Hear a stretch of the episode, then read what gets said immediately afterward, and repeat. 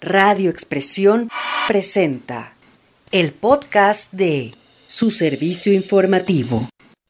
A los 65 años de edad, murió el ex dirigente del Comité Directivo Municipal del Partido Acción Nacional, Reyes Vargas Martínez, el pasado 18 de enero, quien encabezó ese instituto cuando por primera vez ganó la presidencia de Huachinango un candidato panista, Pascual Carranza Lechuga. Reyes Vargas Martínez fungió como presidente del Comité Directivo Municipal del PAN de 1992 a 1995 y fue reelecto para el periodo siguiente, 1995-1998.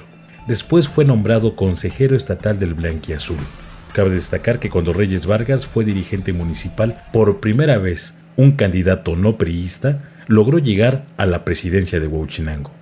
Por cierto, en aquel entonces aliados con el actual alcalde morenista Gustavo Vargas Cabrera, que, por tal razón, un hermano de Gustavo, Javier Vargas Cabrera, fue electo como síndico municipal del ayuntamiento de Pascual Carranza Lechuga. Pascual Carranza fue alcalde del periodo 1996-1999. A Reyes Vargas Martínez le tocó también deslindarse de la gestión de su correligionario por lo que desmarcó al Partido Acción Nacional de la administración municipal, al año de haber tomado protesta como edil.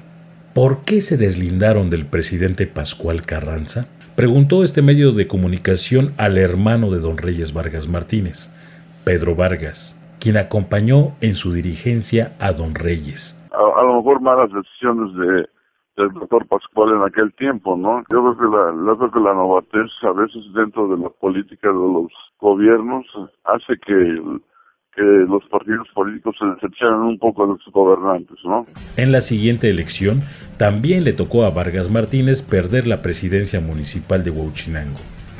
La recuperó el Partido Revolucionario Institucional, con el comerciante de pollo y candidato Salvador Morgado Hernández quien fungió como edil en el periodo 1999-2002. Al término de la gestión priista de Salvador Morgado, que por cierto fue un desastre, las puertas quedaron abiertas a la oposición y una vez más volvió a ganar Acción Nacional, ahora con el candidato Carlos Miguel Ignacio López, quien fungió en el ayuntamiento 2002-2005.